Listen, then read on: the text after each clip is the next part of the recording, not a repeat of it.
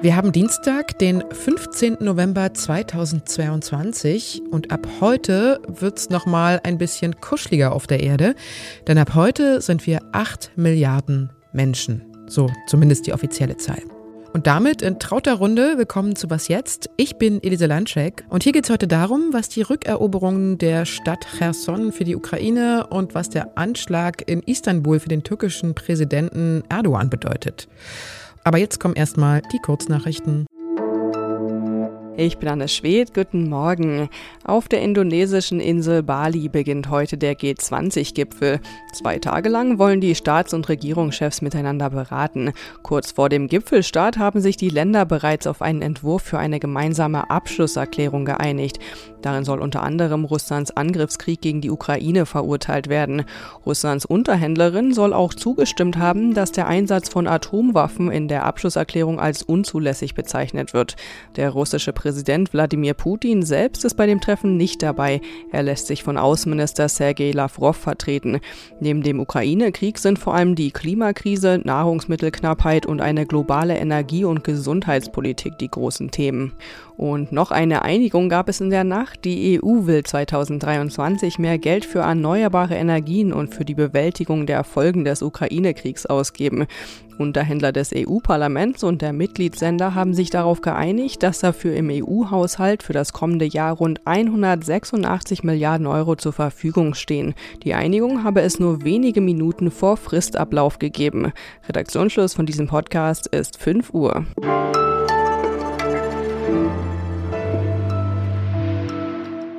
Die südukrainische Stadt Cherson ist befreit. Auf Bildern in den sozialen Medien sieht man jubelnde Menschen, die durch die Straßen laufen und dabei fröhlich blau-gelbe Fahnen schwenken.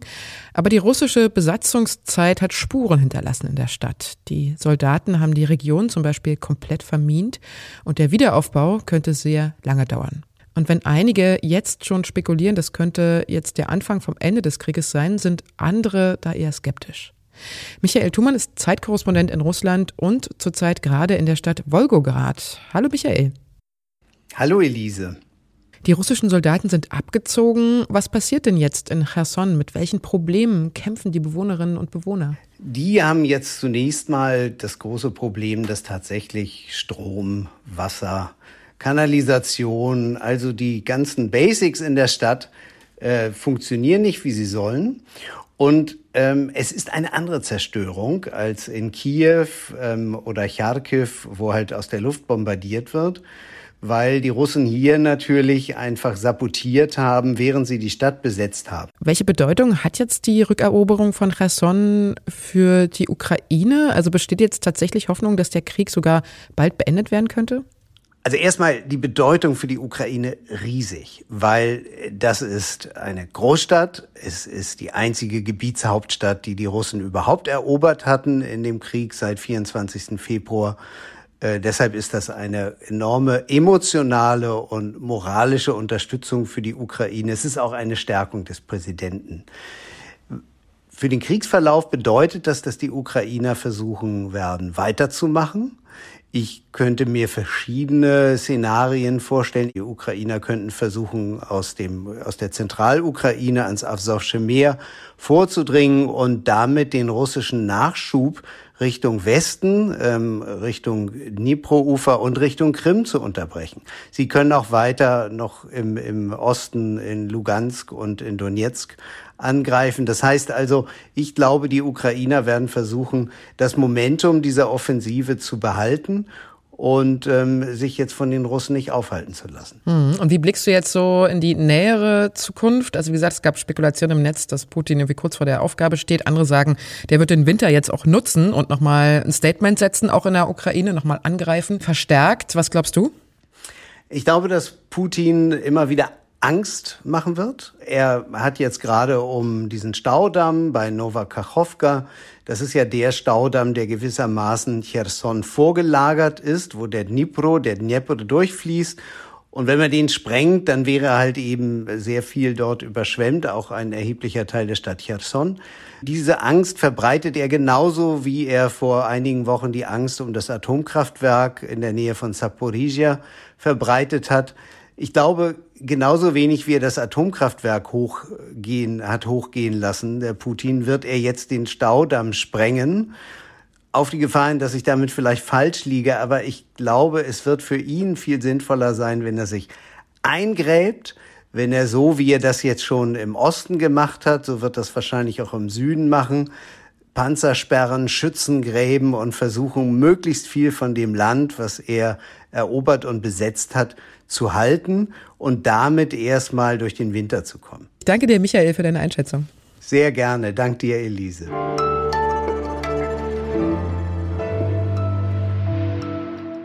Und sonst so?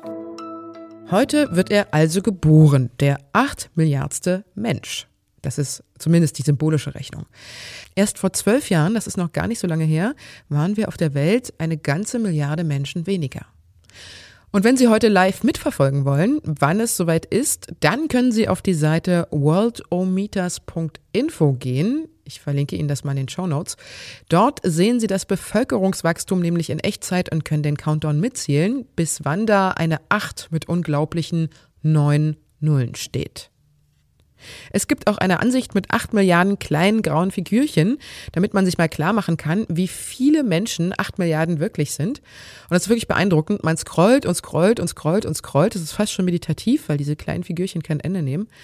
Aber man überlegt sich dann schon so dabei. Das sind alles Menschen, die essen müssen, die Bildung brauchen und die auch von irgendwem geliebt werden wollen.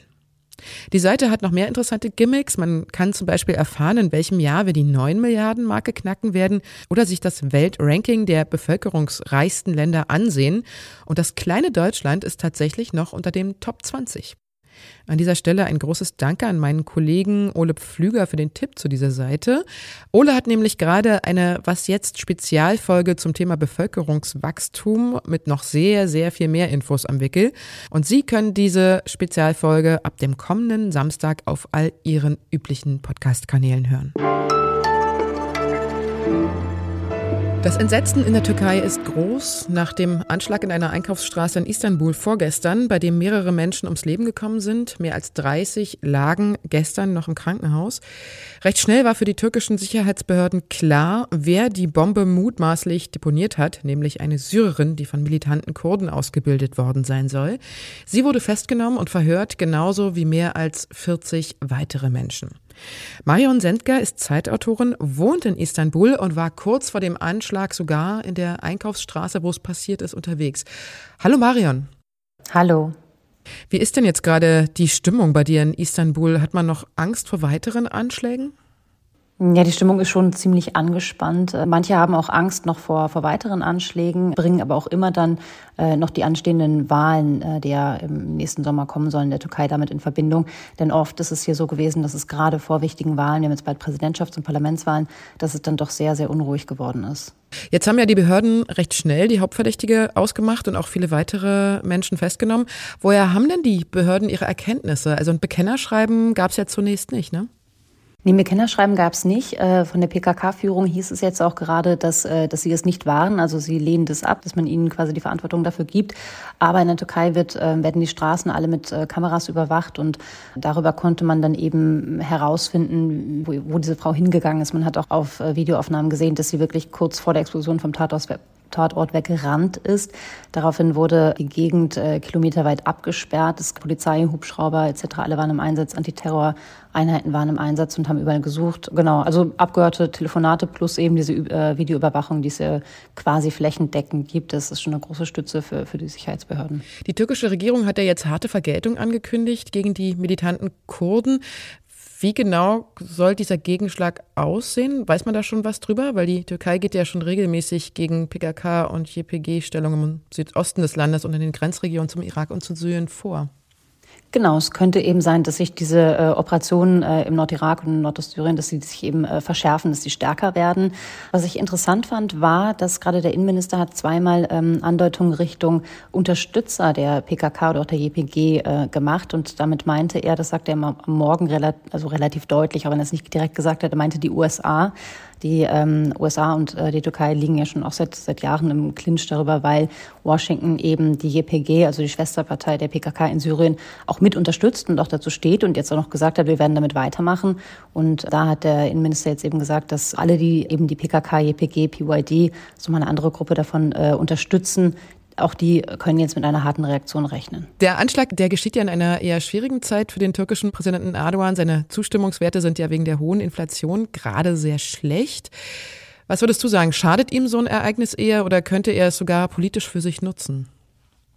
Also so ein Ereignis schadet ihm nicht. Im Gegenteil, das war bisher immer so. Wir kennen das Szenario schon, schon aus den Jahren davor. Immer wenn gerade Wahlen anstehen oder wenn die Regierung gerade äh, ja nicht so gut dasteht, wie das aktuell auch mit der Regierung von, von Erdogan ist, mit der AKP, das ist seine Partei.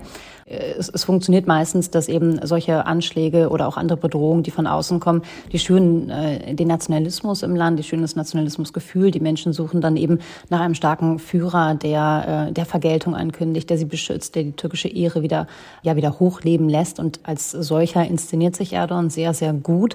Und das äh, wird jetzt auch von vielen einfach instinktiv automatisch abgenickt. Und deswegen ist damit zu rechnen, dass seine Zustimmungswerte sich jetzt in der nächsten Zeit wieder verbessern werden und dass er definitiv davon profitieren kann. Ich danke dir, Marion.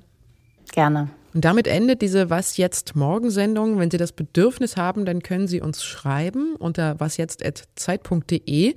Ich wünsche Ihnen auf jeden Fall auch trotz schwieriger Nachrichten einen schönen Tag. Ihre Elise Landscheck.